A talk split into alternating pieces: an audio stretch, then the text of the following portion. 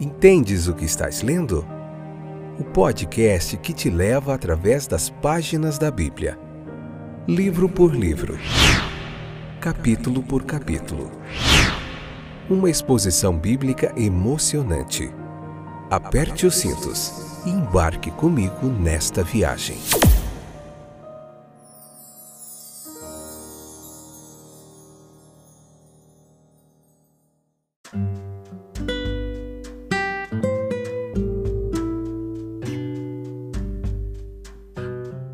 Olá, eu sou o Fábio e esse é mais um episódio do nosso podcast Entendes o que estás lendo? Como vai você, meu amigo, minha amiga? Tudo bem com você? Espero que esteja tudo jóia. Hoje nós vamos continuar em João capítulo 2, estamos na segunda temporada do nosso podcast, a parte 3, episódio de número 88. Vamos aprender mais um pouquinho sobre os evangelhos, sobre a palavra de Deus. Dentre todas as obras que Jesus realizou, a ação realizada em Caná da Galileia é considerado o primeiro de seus milagres. Estas obras de Jesus foram maravilhas ou milagres, adequadas para prender a atenção, despertar a curiosidade e a surpresa dos observadores. Como neste caso, eles foram atos de autoridade sobre a natureza, seus elementos, processos e leis. Esses sinais eles são significativos porque eles falaram à mente e ao coração daqueles que os viram. É claro, eles forçaram a indagação: que tipo de homem é esse? Observe o contraste entre os mediadores da velha e da nova aliança. O primeiro sinal que Moisés fez foi transformar água em sangue. A primeira, é, o primeiro sinal de Jesus que ele apresentou aos homens foi transformar água em vinho. Jesus não veio a público e fez maravilhas para surpreender uma multidão, não, mas para os seus discípulos. Não havia sinal do céu para os não espirituais, mas para os confiantes e afetuosos havia provas de que sua confiança e amor não foram desperdiçados. Seus discípulos creram nele, ou seja, ainda mais à medida que viam a força de sua palavra e a ternura de seu coração. A glória foi mostrada na revelação do próprio amor e da graça de Cristo. Para a visão de evangelistas e apóstolos, havia uma glória maior na piedade do Redentor do que poderia ter sido exibida por qualquer sinal do céu. Eles viram sua glória cheia de graça e de verdade. O mestre da festa, a noiva e o noivo poderiam pouco saber a respeito de quem era ou que tipo de pessoa eles haviam convidado e estavam recebendo é, na sua casa. É, certamente, desde então, ele deve ter sido para eles, o Jesus de Nazaré, o divino amigo e Senhor. Todo aquele que acolher Jesus em sua casa e em seu coração aprenderá o mistério de Sua majestade. Foi o sinal que testemunharam, a glória que discerniram na ação simpática e graciosa do Mestre, chegando a corações tão preparados, a maravilha fez seu trabalho com eficácia. Jesus ele manifestou a sua própria glória, aquela que originalmente e inerentemente pertencia a ele como filho de Deus e agora como filho de Deus na natureza humana. Sua primeira aparição pública foi na Casa da Alegria, em uma festa de casamento e de um jovem casal em circunstâncias humildes. Leia o capítulo 2 para você entender toda essa trama aqui. Então, é, de forma que ele não foi atraído por distrações humanas, ou interesses próprios, mas pela simples sociabilidade de sua natureza. Assim, o lado humano de seu caráter era muito diferente e superior ao de João Batista, por exemplo, né? Que João Batista viveu fora do mundo, Jesus viveu no mundo. E nesta ocasião foi notavelmente manifestada a calorosa sociabilidade de sua natureza, uma das principais glórias de seu caráter divino humano, e assim representando fielmente o caráter de Deus, que é intensamente social. Embora invisível e infinito, ele se mistura com todas as alegrias inocentes e tristezas penetrantes de suas criaturas. Sua soberania divina brilhou maravilhosamente sob todas as condições humanas. Ele agiu como Deus na natureza do homem.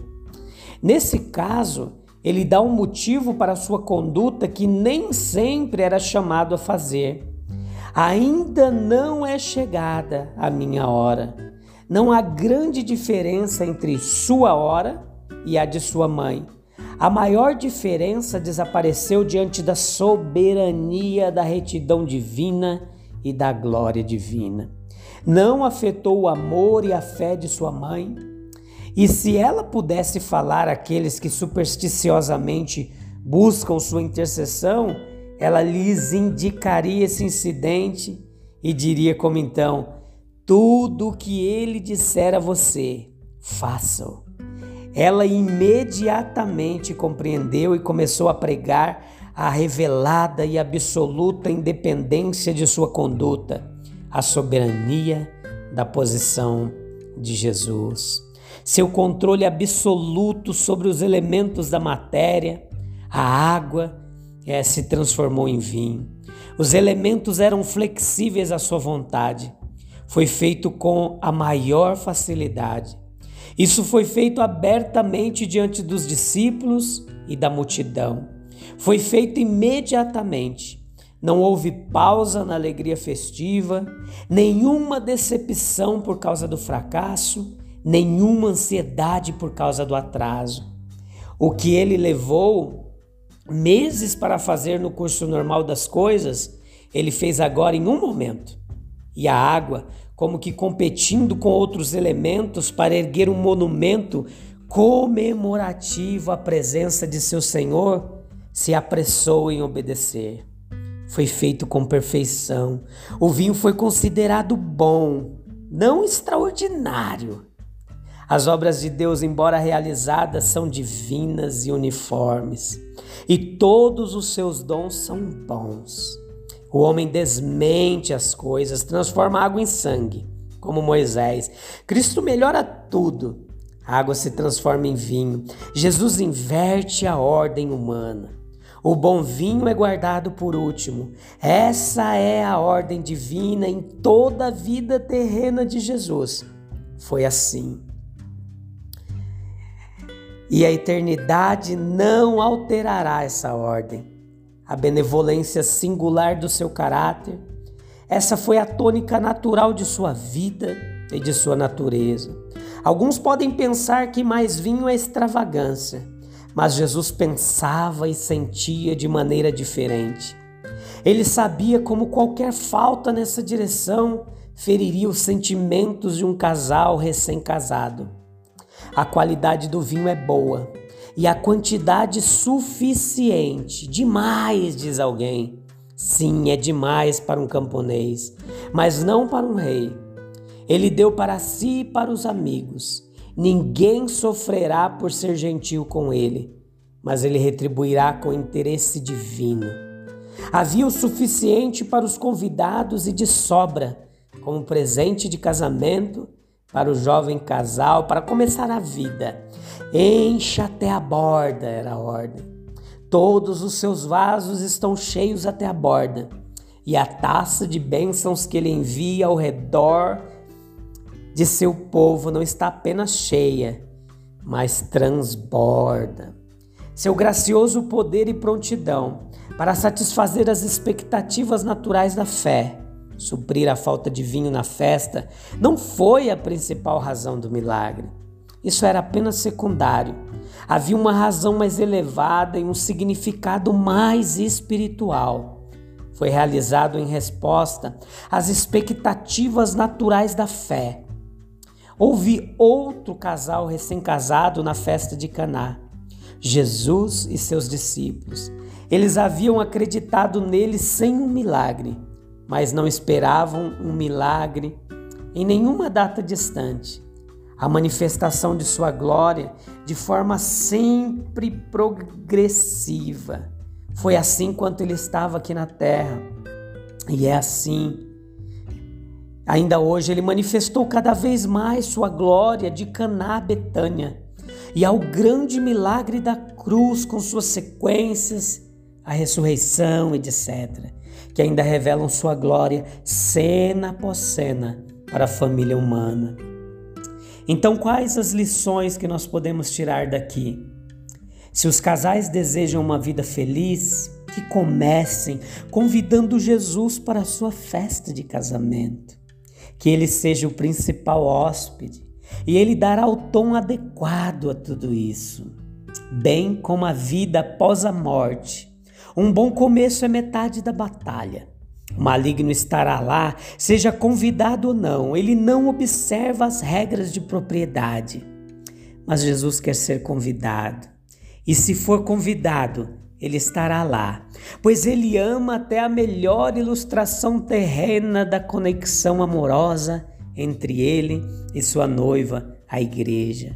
Muitos convidam Jesus somente para suas cenas de tristeza mas não para os episódios de alegria. Ele é convidado para o leito do enfermo ou para aquele que está beirando a morte, mas não para a festa de casamento. Isso não é gentil e nem sábio. Lembremos-nos de que ele tanto pode desfrutar como sofrer. Ele pode se alegrar com aqueles que se alegram, assim como chorar com aqueles que choram. Aqueles que o convidarem para sua festa de casamento serão amplamente recompensados aqui e depois. Ele terá sua festa de casamento em breve, o casamento mais grandioso e feliz que já ocorreu no universo, e a festa mais suntuosa e duradoura. Em relação aos que o convidaram, certamente retribuirá o elogio e os convidará e bem-aventurados os que são convidados à ceia das bodas do Cordeiro. A glória infinita, bem como graça em Cristo. A qualidade e a quantidade das bênçãos dependem da qualidade e da quantidade de sua fé, meu irmão, minha irmã, meu amigo e minha amiga. Confie nele e tudo ficará bem. Deus te abençoe, que você tenha um fantástico dia. Eu te espero no próximo episódio.